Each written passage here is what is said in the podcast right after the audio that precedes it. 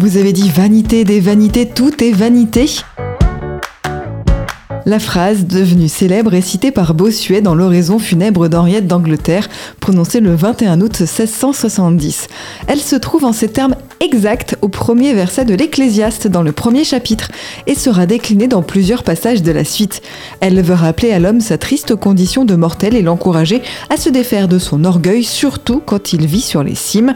À l'ère baroque, la peinture s'empara du thème à travers des représentations appelées vanité, destinées à rappeler la victoire du temps et l'inéluctable déclin de la gloire terrestre. Une formule latine résumait l'idée Memento mori, souviens-toi que tu dois mourir. Extrait du livre Expression biblique expliquée de Paul Desallemands et Yves Stalloni, paru aux éditions Chênes.